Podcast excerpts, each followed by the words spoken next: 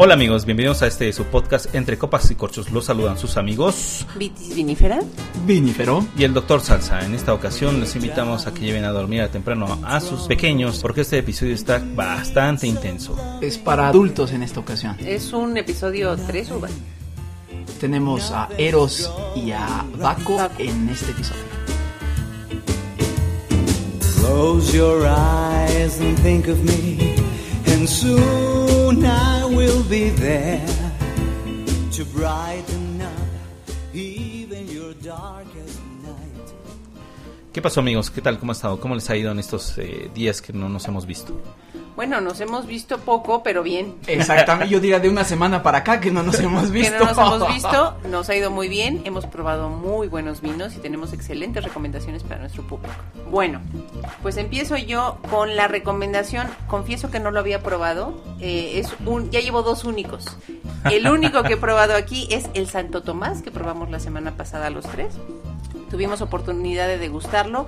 Excelente, eh, me pareció largo, muy bien, con muy buena estructura, hasta donde recuerdo porque ya era el décimo vino o algo así. Muchísimas gracias a Laura Zamora, con la que pudimos contactarnos vía telefónica. La felicitamos por su vino y amigos, les recomendamos, es un vino excelente, un vino mexicano. Eh, muy, muy buen vino. Realmente sí, de, los- sí. de esa velada, de los mejores. Sí, es un vino premium, muy bueno. Sí, excelente, un único. Así es. Muy bien amigos. Y amigo vinífero, cuéntenos. Pues yo recomendaré dos brevemente. Uno es un vino mexicano que se llama Relato, es de las bodegas Shecue de Baja California. Es una mezcla de Cabernet con Tempranillo, Merlot y Nebbiolo. Y la verdad es que es una maravilla de vino. Rojo oscuro, reflejo violeta, eh, aromas a frutos rojos, con un toque salino muy suavecito, muy sugerente. Pero muy bien hecho. Suave, sí, sí, sí, es un vino estupendamente bien hecho, muy, muy recomendable. Lo encuentra uno en Vinoteca, lo encuentra uno en Wine World, vale la pena buscarlo. Eh, perdón que te interrumpa, amigo vinífero. Muy buen vino y la etiqueta me encantó. No sé Ah, si sí, también el sí, de- sí, sí, la- De leerla, que es todo un relato. Bueno, no llevaba yo mis lentes de leer y no pude leer completo, pero eh, sí, toda la etiqueta trae un relato Sí, pero ahí escrito que, está- que le hace honor La, la historia. al, al vino, ¿no? Es- Está muy, muy bueno. De hecho, es un grupo de historia, está muy bueno. Además, así es. El otro que voy a recomendar es un vinazo también. Esto es de Riberas del Duero, un tábula. Ah, que es un. es- eh, hablando de vinos premium, es un high level. La verdad es un vinazazo.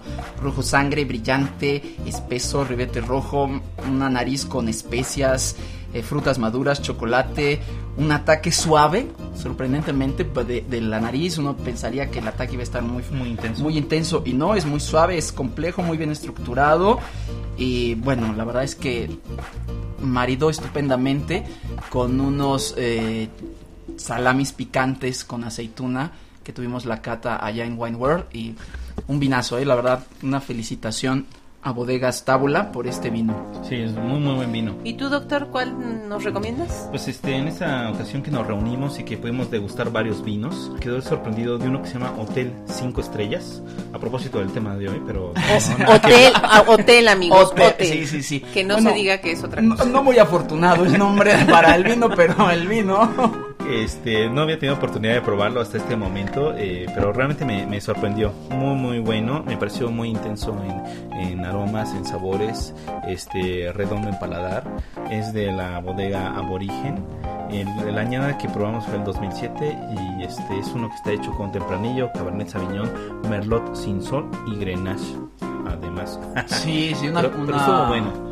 Una mezcla muy interesante, pero un- con mucha persistencia, ¿no? O sea, sí, es muy, muy, muy rico. Me pareció. Sí, y creo que la bueno. mejor recomendación es que ustedes amigos vayan haciendo grupos de cata porque se conocen vinos que ni siquiera se sabe que existían y uno se lleva muy, muy, muy buenas sorpresas. claro, así es. Bueno amigos, otro de los vinos que quiero recomendar es el Nimbus 2008 de Víctor Segura. Tuve oportunidad de, de conocerlo en una cena organizada por la revista elgourmet.com. Es un blend de Merlot, Cabernet Sauvignon. Eh, tiene una nariz muy intensa, frutas rojas, eh, maduras, ciruela, menta, eucalipto. Es un, vino que definitivamente yo lo recomendaría decantar un poquito, pero me pareció muy equilibrado. Definitivamente es un vino que yo recomendaría. Y bueno amigos, estamos súper contentos porque cada vez se acerca más el Festival de los 100 Vinos Mexicanos en los viñedos de La Redonda. ¿Ya están listos, preparados? Estamos organizadísimos, ya llevamos sombrero, mochila, botas, estamos preparadísimos. El 19 y 20 de febrero en Viñedos La Redonda, eh, adelante de Ezequiel Montes, Querétaro. Así es, 100 pesos. Maravilloso. El, 100 pesos el, el, El acceso. el acceso, con, que les da derecho a una degustación de los vinos de la casa, opciones de las bodegas eh, que visitan eh, los viñedos. Sí, aunque recordemos que el costo de acceso no necesariamente te paga las degustaciones No, no, no. dirigidas Claro. de las bodegas que estén presentando sus vinos. Que lleguen temprano para que consigan boletos. Tienen cupo limitado estas catas dirigidas. Y copa grande, muchachos. Eh, Sí, por la supuesto. copa. Por supuesto. La copa la copa. adicional a la que regalan a la entrada, porque, Sí, porque se necesitan dos, ¿no? Sí, porque esta, esta bonita tiene un grabado de... Bueno, el año pasado de Yo amo el vino mexicano y luego como que sí había que guardarla y sacar la tuya para que estés ahí degustando más con libertad. Sí, lo que pasa es que el tamaño no, a lo mejor no sirve mucho para que puedas eh, percibir todos los aromas, entonces para que puedas agitar bien el vino y puedas percibir todos los aromas. Es que el tamaño sí importa, amigo. Por supuesto que sí, y más hoy. A ver, Vitis, ¿por qué? Yo había leído que no, que era más importante el ingenio. Es que los hombres leen que no. y las mujeres escribimos que sí. No, yo creo que pues todo depende de qué hagas con el tamaño. Porque luego mucho tamaño estorba. O es como, como el vino. O sea, un poquito de tanicidad está muy bien, pero un exceso lastima. Sí, luego hay mucha barrica y no mejor te lo quedas a un lado. No, no, no. Tú dirías que entonces este, una de las características más sensuales de en general es el equilibrio. Exactamente. Y además que sepas usar, el, mira, por ejemplo, en el caso del vino, que sepas para cuándo va un blanco y para cuándo va un tinto. Claro. Es saber usar el objeto que tengas junto. y amores que se vuelven resistentes a los daños, como el vino que mejora con los años. Así crece lo que siento yo por ti. Hay amores que se esperan al invierno y florecen. Y en las noches del otoño reverdece. Uno de los, eh, de, de los órganos más importantes en, en términos de sexualidad, estarán de acuerdo amigos, es, es la nariz, ¿no? Es el olfato. Bueno, el sentido del olfato, sí, por supuesto. Es porque- fundamental, ¿no? No sé si... Hombre, Ciertamente la nariz también Pero puede también hacer- la vista, ¿no? Porque de la vista nace el amor. Ay, pero no has conocido a personas que luego te acercas y dices, ay, no, creo que no es para mí. Sí, es que nada más abren la boca y dices, no, muchas gracias por participar. No, yo creo que sí tiene que ver la piel, la piel, sobre todo el contacto físico, eh, el olor, la, la vista, el oído también influye muchísimo. Entonces, yo creo que son los cinco sentidos los que hay que, que poner en Como a cuando, trabajar. como cuando estás catando un buen vino, ¿no? Que Tienes que ver un poquito de la vista, la nariz, el paladar, el- la textura que te da en la boca, etcétera. Sí, porque finalmente ves algo, tienes algo en vista y en boca resulta Sabe ser otra cosa, entonces Sí, ha pasado Sí. con vinos. ha pasado, ha Hay, pasado. hay malas sorpresas también con vinos. Sí, sí, sí. De las feromonas sí, este, sí influyen, ¿no? Hay estudios científicos que demuestran que, que sí hay más afinidad o menos afinidad a cierto tipo de familias de, de aromas, ¿no? Y lo que eh, estábamos discutiendo fuera del aire con vinífero es muy interesante, ¿no? Que los polos opuestos se atraen. Ah, sí, claro, Ah, en términos netamente químicos, o sea, porque al final de cuentas, aunque suene muy pragmático, pero no hay que olvidar que esta cuestión del amor es una cuestión de química, al final de cuentas. Como con los vinos. Eh, sí, por supuesto, así, a- así es, pero la atracción que una persona eh, pueda sentir por otra tiene su base en cuestiones químicas y las feromonas juegan un papel fundamental den- dentro de esto. Si una persona te atrae es porque su química feromónica es muy diferente a la tuya y normalmente no te sientes atraído por las personas que tienen similitudes en tu eh, química feromónica. ¿no? Claro. Nada más tengan cuidado, no se vayan tan con los opuestos porque después terminan aventándose hasta la cuchara. Entonces, Bueno, mientras no sea la copa, está bien. no, la, co- la- la copa no se toca. Bueno, a menos No. que uno A ver, bueno, a ver, Dependerá, a ver. De ¿verdad? todo Hay- depende. Hay, de copas a copas. Hay de copas a copas. ¿Cómo se asocia el vino con la sexualidad, no? Exacto. Entonces, tenemos un estudio conocidísimo por todos los que estamos interesados en el mundo del vino, que es el estudio realizado en la Universidad de Florencia, donde seleccionaron a 798 mujeres que oscilaban entre 18 y 50 años de edad y las separaron en tres grupos. Un grupo era las que consumían a diario entre una y dos copas de vino, otro grupo menos de una copa y el que eran totalmente abstemias. Entonces el resultado fue que tenían una mejor vida sexual, mucho más satisfactoria, aquellas que bebían entre una y dos copas de vino al día. Y lo más interesante es que estas mujeres, las que bebían de una a dos, eran las de mayor rango de edad precisamente porque son mucho más conocedoras del vino, lo disfrutan más con comida y esas eran las que disfrutaban mucho más de su vida sexual. Las abstemias que podrían ser las jóvenes no disfrutaban tanto. Entonces, Oh, eh, es un dato interesante porque muchas veces está asociada la pérdida de la libido con la edad y no necesariamente, sino que es una combinación de muchos otros factores. Entonces, Cultural señoras, empezando, ¿no? Claro. claro. yo me bebo mis dos eh, copas, pase lo pase, y espero que Pero- llegara a los pero es- 50. Eso es disciplina enológica al final de cuentas. ¿no? Ah, yo pensé que era sexual, pero bueno. No, tiene beneficios, pero eso se llama disciplina del vino. Ah, correcto. bueno, el fin tiene sus, los eh, claro, tiene sus ventajas, por supuesto. ¿no? Y eh, eh, otro estudio hecho en Australia con 1770 australianos, eh, pero eran hombres, Ok, de acuerdo. eh, hacía más o menos una, un resultado, tenían más o menos un resultado similar. Los hombres que bebían de una a dos copas eh, de vino al día tenía mucho me- tenían mucho mejores erecciones que los que no bebían vino. mejor desempeño. Eh, no, del desempeño todavía. ¿Quién sabe? ¿Quién sabe? yo te estoy asegurando de la erección, no del desempeño, querido. Ok, ok. Ok, tomando nota. Bueno, pues sí, entonces tienen eh, ventajas en el sistema nervioso, relo- relaja el sistema nervioso, es un hipnoinductor, por eso deben de tener cuidado. Si pasan de las dos copas, van a quedarse roncando. Si ustedes no se paran, Eso es muy importante. no se para nada, señores. Entonces, no pasen de las dos copas si quieren que haya acción después. Claro, eso Y es muy también- importante, ¿no? La, la mesura es fundamental con el tema del vino. Porque Sí, claro, no hay nada, no hay algo peor como matapasiones que alguien roncando a tu lado. Sí, no, bueno, ya roncando, pero después. Oye, Ah, sí, Vitis, claro. pero tú hablabas de una relación del peso con la cantidad de alcohol que puede uno ingerir, digamos, ¿no? Entonces, Efectivamente, sí. Si el promedio es de cuánto, te- hasta cuánto puedes beber sin afectar después, pues lo que viene, que es también parte del, del interés, ¿no? Ok, mira, si pesas 75 kilos, puedes tolerar media botella de vino. Más, ya te pones a roncar. Entonces, si ustedes quieren roncar, señores, pues, y si pesan 75 kilos, pues tómense toda la botella. Si quieren que haya acción, pues por favor, dos, tres copitas. Sí, no más. Sí, claro, por supuesto. No es para crear la atmósfera adecuada. Ahora, recuerden también que el alcohol puede, el exceso puede intoxicarlos, ¿no? Entonces no se trata Claro. de que queden borrachos, ahogados de borrachos y tirados roncando. O ahogadas de borrachas. o ahogadas de ser, borrachas. o sea. Yo no ronco, ¿eh? Me puedo ahogar, pero no ronco. Eh, y recuerden también que el vino es un ansiolítico y entonces eh, desinhibe a las personas. Entonces, por eso, después de dos copas uno se pone más simpático y por eso se, re- se ríen tanto en el podcast. Claro. Después y por de eso dos después de copas. dos copas ves a, a todo mundo así más guapo o guapa. claro. Platicas con cualquiera. Exactamente. Pero siempre lo importante es tener el control. Así Eso es. es. lo fundamental. Eso.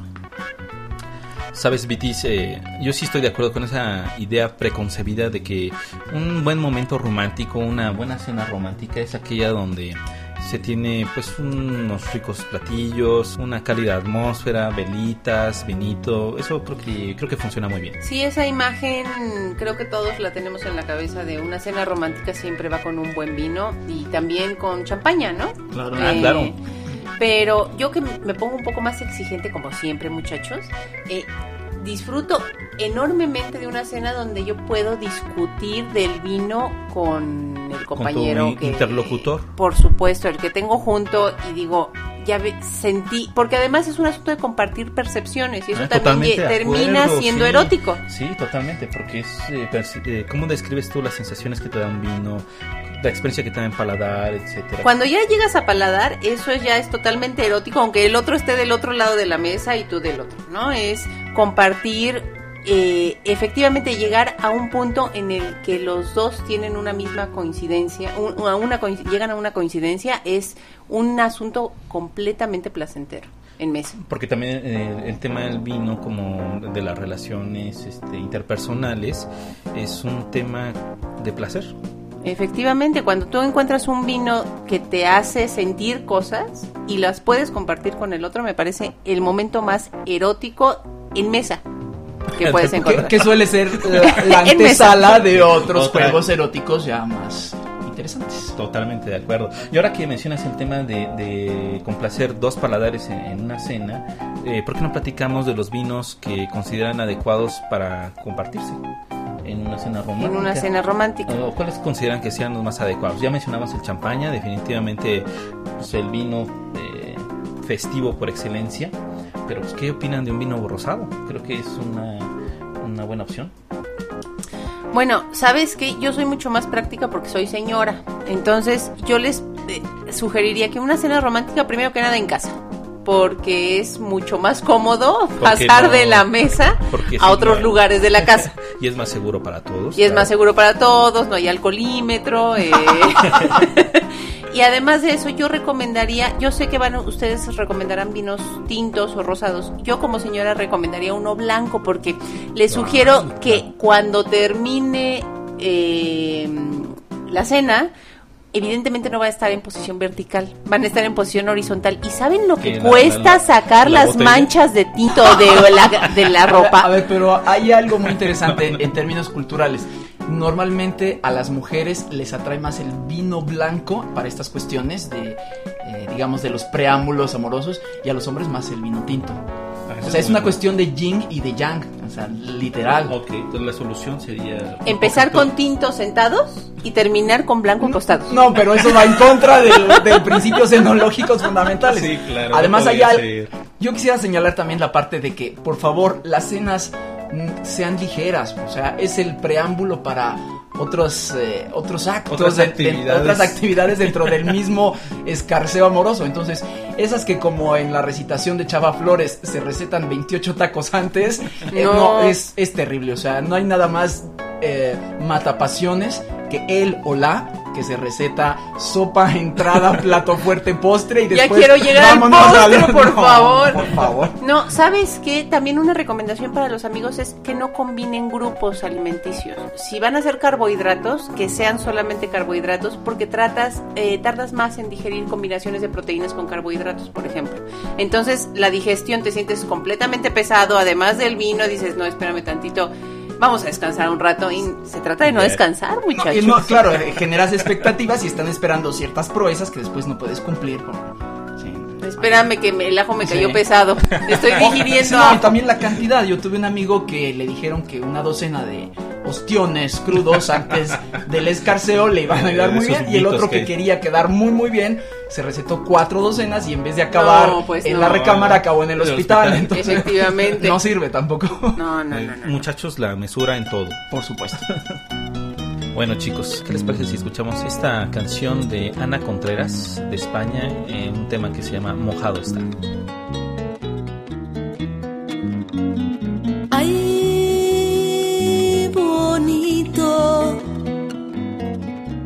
Bonito ese brillo de tus ojos. Ay, chiquito, chiquito tengo el sueño por tu antojo. Quiero que el desvelo sea de dos, amor.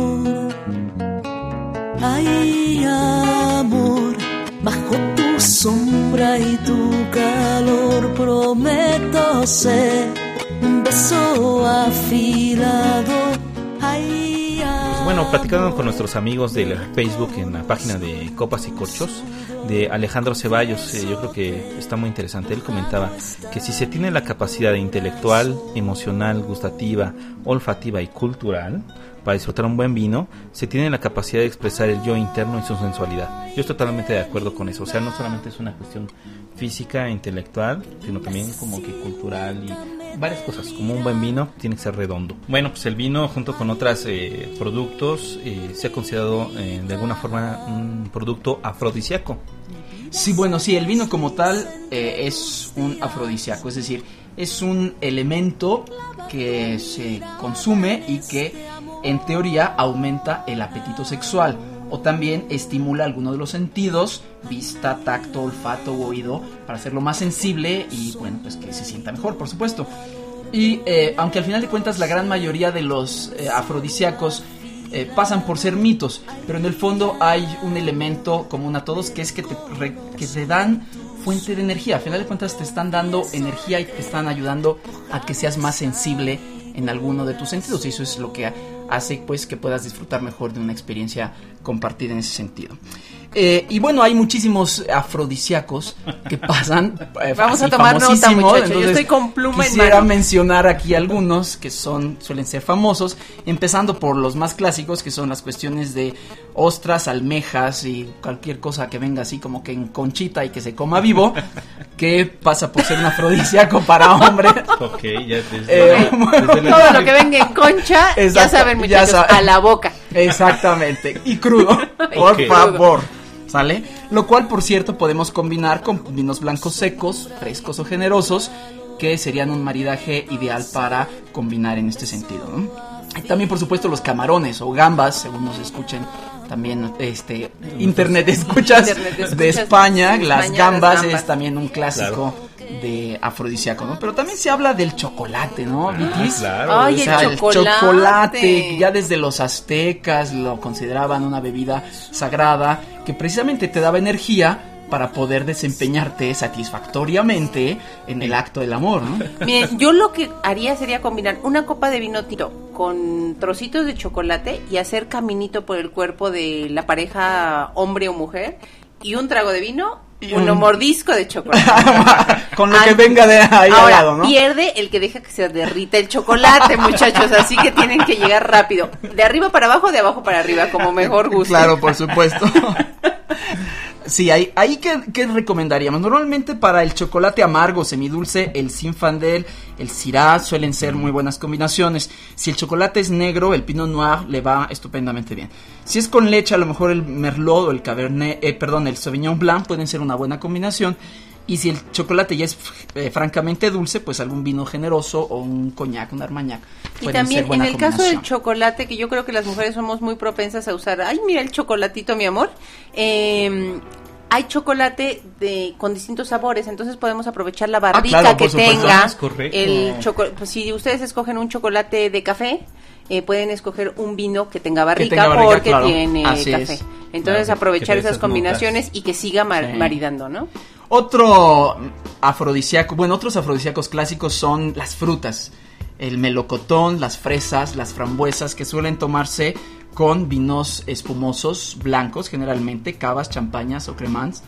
O bien, eh, pues también vinos rosados o blancos frescos, Sauvignon Blanc, Muscadet, Chablis, inclusive Albariño, que podrían funcionar bastante Ah, bien claro. para marida- maridar en ese sentido. Y bueno, otro que no siempre está, digamos, eh, a- al alcance, pero que vale la pena hacer la inversión, son las trufas. Pero no las trufas de chocolate, queridos amigos, sino La seta, La la, seta. la blanca o negra de trufas que contiene hormonas, eh, bueno, que, que es- tiene similaridad con las feromonas, sobre todo las masculinas, y que pues se le atribuyen siempre de tradición efectos afrodisíacos. en el asunto de las analogías, la crema, la crema chantilly, muchachas. Si ustedes tienen las frutitas más champaña, colóquense crema chantilly y a- Estratégicamente. y- estratégicamente y además y además mis amigos me están viendo cómo me estoy poniendo las manos estratégicamente No. Con fresas, frambuesas y que el compañero se aplique, ¿no? Exactamente, a limpiar todo Y eso, entonces por supuesto. tú te Que pones arregle. donde quieres que se aplique y eso es divertidísimo también. Y sobre todo estamos hablando desde un punto individual, siempre, aunque hacemos recomendaciones, siempre Ah, es claro. el punto de cada uno. El asu- la gracia del asunto es que los dos estén de acuerdo en hacer la payasada de embadurnarse de crema o de ponerse la cerecita en la cabeza, de la cabeza de donde quieran. Pero es que estén los dos de acuerdo, porque si el otro es un aburrido al que no le interesa untarse crema ni limpiarla, y obviamente ni limpiarla, Bueno, pues no eh, tiene mucho chiste, ¿no? Claro. Claro, Eh, no necesariamente un aburrido, o sea, alguien que no tenga esas desinhibiciones. O a lo mejor no le gusta la crema chantilly y entonces ya valió, pero puede usar chocolate o algún sustituto Claro. que le guste. Hombre, ¿no? yo digo crema chantilly porque a mí me gusta comerla y yo estaba pensando en untarla, no en untármela. Este tipo de experiencias tienen que funcionar como, como el maridaje entre comida y vinos, ¿no? O sea, tiene que haber una armonía. Si no, no, no. Eh, sí, si no, una no te lleva a en buen término ¿no? eso. Claro, y lo interesante de esto es que la mayoría de esas experiencias tuvieron un previo en donde el vino estuvo involucrado, donde ayudó justamente a desinhibir y a empezar a establecer lazos de comunicación eh, diferentes, ¿no? Claro, a otro nivel. Bueno, no, y además lo que les iba a decir es que pueden organizar incluso juegos. ¿Han visto esa pirinola con posiciones sexuales? Ay, No, no ¿Dónde las se compra, perdón? ¿Dónde se Hombre, compra, por eh, favor? Es, eh, luego te digo dónde se compran, pero hay, hay pirinolas eh, con posiciones sexuales. Lo que pueden hacer es una, una pirinola con combinaciones de vino combinado con ciertas frutas o con un quesito o con un chocolatito y entonces ir jugando en dónde se ponen el chocolatito y dónde se beben el vino, ¿no? Sí, claro, que, que el vino no deje de ser parte del juego, ¿no? No, no, el vino siempre va, amigos, siempre. En esos juegos de untarse y comerse y no sé qué. Y catarse. Y pueden catarse también. Efectivamente, y esta recomendación se la agradecemos a Víctor Absalón, al quien le mandamos un cordialísimo saludo, hace mucho que Sí, no vemos al Víctor. a Víctor. Eh, la cata romana, amigos. Ya saben ustedes que hay una cata hedonista, que es la que nosotros realizamos, que es por puritito regular, placer. Exactamente. Eh, la cata formal, donde reconocen las características organolépticas. organolépticas de- del vino. Y esta que es la cata romana. A ver, amigos, ustedes, por eso les decía, vino blanco. En medio de la cama colocan a su pareja y le vierten la copa de vino de cabeza hasta donde llegue. Como se acomoden ustedes, vierten la copa y el asunto es bebérsela toda. Sí. La, la copa de vino. Sí, y entonces ustedes van a tener que, que decidir qué tipo de vino quieren. A lo mejor este es uno de su preferencia o Claro, el, el vino que estamos degustando el día de hoy pudiera el, funcionar el muy que bien. maride con la piel del Es otro. correcto, pueden hacer ejercicios de maridaje. Eh, este te queda muy bien a ti, mi cielo, ¿no? Entonces, sí, maridajes eh, con una cata romana muy recomendable para estas y para todas. Ahí está, amigos. Ahí tienen todas las ideas que pueden llevar a cabo en un ambiente de confianza y respeto con su pareja. Entonces, amiga Vitis Vinifera, si mal no entiendo la filosofía, es comida, vino y sexo. Este, poca comida, más o menos vino y mucho sexo para mí, por favor, por lo menos para mí. Yo creo que la mayoría, ¿no? Así es. Esa Ay, bueno, es que eso luego dicen, querido, pero luego te salen con que mucha comida, mucho vino y se ponen a rocar. Hace un momento estábamos platicando fuera de la grabación de dos libros. Eh, yo he leído eh, El perfume de Patrick Sisken, que es buenísimo. Eh, donde Bueno, me además hay mucho, película, me ¿no? in- interesantísimo esa, esa aproximación a, a los aromas. No como tiene nada que ver con el vino, por cierto. El olfato es, es el tema principal de esa historia. Sí, y en el fondo también es la pasión por el aroma, ¿no? Que era lo que decía, de lo interesante que es compartir la pasión del vino en mesa con tu pareja. Creo que también es una forma de transmitir esa pasión en la novela y en, en la película, porque si no les gusta leer mucho o no tienen tiempo, amigos, se van a ver la película y también es muy aceptable. Es bastante razonable la película. Eh, pero sí es un asunto de pasión y finalmente de erotismo, ¿no? Que termina matando el otro por, por Ah, la por- pasión que le sí. provocan los aromas. ¿Qué les parece si platicamos un poquito del vino que elegimos para esta emisión del podcast? Bueno, primero que nada la ficha, ¿no? Que es un eh, Dry Riesling eh, del Chateau Saint Michel, que es Columbia Valley, ¿verdad? Es un vino del estado de Washington, de la región de Columbia Valley, que es la más importante los productores de ese estado. Así es. Este vino yo tuve oportunidad y por eso les recomendé este a, a mis amigos. Y es un vino que pueden encontrar en Vinoteca eh, de muy buen precio, 225 pesos y que es excelente para ma- maridar. Ya veremos, ya veremos las opciones ahora con. Muy pues, bien. Sí, y además que, eh, hacer el énfasis de que también los vinos de los Estados Unidos son buenos vinos. Encontramos muy buenas opciones en California y menos conocidas en Oregon y en Washington, pero también excelentemente buenas. Particularmente lo que estamos degustando el día de hoy que les recomendamos es una de las mejores opciones que ofrece el estado de Washington. Sí, muy, muy interesante. Bueno, pues en vista aquí nos ofrece este Dry Riesling. Es un vino bastante joven, es un vino que eh, se muestra prácticamente transparente con unos destellos eh, verdosos eh, en nariz. Este vino en nariz tiene una presencia muy fuerte de guayaba y membrillo. En, digamos, como la primera impresión, es bastante fuerte las cuestiones cítricas, particularmente lima. También hay, eh, digamos, en una segunda nariz es- se percibe miel, se percibe durazno y notas florales claras en madreselva y quizá jazmín que le dan un, pues unos aromas así muy, muy agradables, muy delicados, ¿no?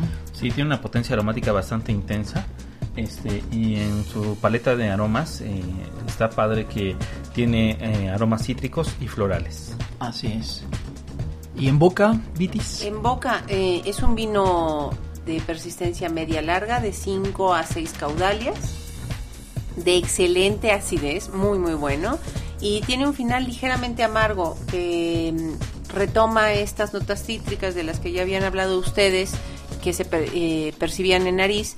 eh, cáscara de lima pro- eh, probablemente pero es, pero una un amargor muy muy ligero y eh, que Muy gusta agradable, mucho. ¿no? Eh, en boca, muchas veces lo que tenemos en un vino es que en nariz tenemos algunos aromas que no necesariamente se reconocen en boca. Y no es este el caso, es un vino que es bastante mm, Congruente. congruente con nariz y boca, donde se reconoce la guayaba e incluso el membrillo en, en el primer Entonces en así, boca. amalgamados estos aromas con la miel, realmente delicioso. Me Sí. encantó. Mineral, debo de decir mineral con aguja. Eh, Ah, sí, cierto, sí. Seco, porque hay a- algunos escuchas que no les gusta el vino seco. Les advertimos que se trata de un vino seco, pero delicioso. Muy, muy bueno, muy equilibrado, con una acidez muy fresca. A mí me encantó. Esto está como para la playa. Oh, excelente. Sí. Maridajes. Y bueno, eh, para los maridajes de este vino, retomando el tema de hoy de, De Eros y bueno, pues por supuesto este vino le iría estupendamente bien a unas ostras, a unos Uf. mejillones, a unas... eh, Almejas a- vivas. eh, sí, pues todo eso que va en conchita, eh, como yo que digo, va en concha, que les va. gusta muchísimo ah, en general, ¿no? También podemos hablar un poco de combinarlo con ensaladas de aguacate, que irían bastante bien. Eh, sopas, el clam chowder, que seguramente sería una combinación también muy, muy buena. Eh, y bueno, estos toques ligeramente minerales y estas frutas y estas flores lo harían bien para combinar con comida eh, tailandesa o, un poco oriental, ¿no? Estoy pensando particularmente en un curry verde de pescado, que iría, creo yo, bastante bien. Los mejillones al vapor, muslos de pollo en naranja. Y bueno, algo que mencionaba Vitis también de la lasaña de mariscos con salsa blanca, que seguramente iría Ah, maravillosamente, sí, ¿no? una pasta con, mariscos este vino. Con los ostiones. Y con los- y, rico. eh, o con ostiones, por supuesto. Por cierto, de los ostiones y de esas cosas con almeja, no olvidemos que la comida típica del estado de Washington básicamente es pescados y mariscos. Y uno de los platos clásicos de Washington son las almejas eh, fritas con mantequilla o, o con papas fritas, que es algo muy clásico de por allá y que iría estupendamente bien. Espinacas a la crema, salmón ahumado, que también podrían combinar muy bien con este vino, que de verdad se los recomendamos muchísimo. Excelente vino, lo encuentran en Vinoteca, por lo menos. Sí, así es.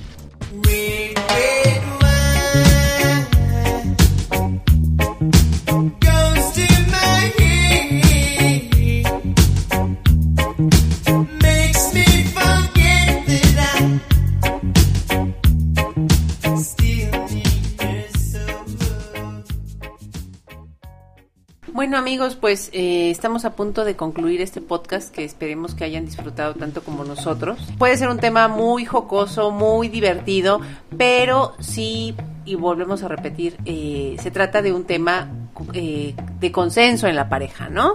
Pueden aprovechar eh, sus gustos, sus afinidades respecto al vino y sobre todo sus afinidades sexuales eh, vinculadas al vino. Aprovechen que el vino desinhibe, que relaja.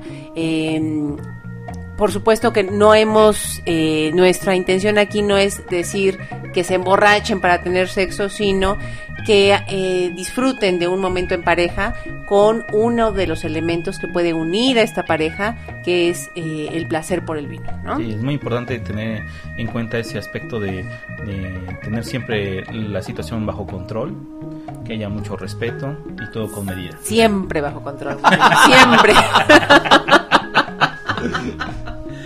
Bien amigos, y para la siguiente edición de nuestro podcast quisiéramos recomendarle un, recomendarles perdón, un vino mexicano. Regresamos a las tierras de Baja California y estaremos degustando el ímpetu de Vinícola Fraternidad, cuyo papá es José Luis Durán, es el creador, nuestro enólogo, creador de un vino delicioso que esperemos les guste también. Bueno, y también queremos agradecer a todos nuestros amigos y, y followers que eh, respondieron nuestras eh, promociones de los 100 vinos mexicanos, del Festival de los 100 vinos mexicanos, y así como el de la botella de vino Caricia. Eh, ya los ganadores fueron eh, Jorge Sánchez del Distrito Federal, Tere Delgado, que por supuesto siempre nos está siguiendo de cerca en todos los eventos que organizamos, en todo lo que preparamos. Es una gran amiga que nos acompaña. Un saludo a Tere.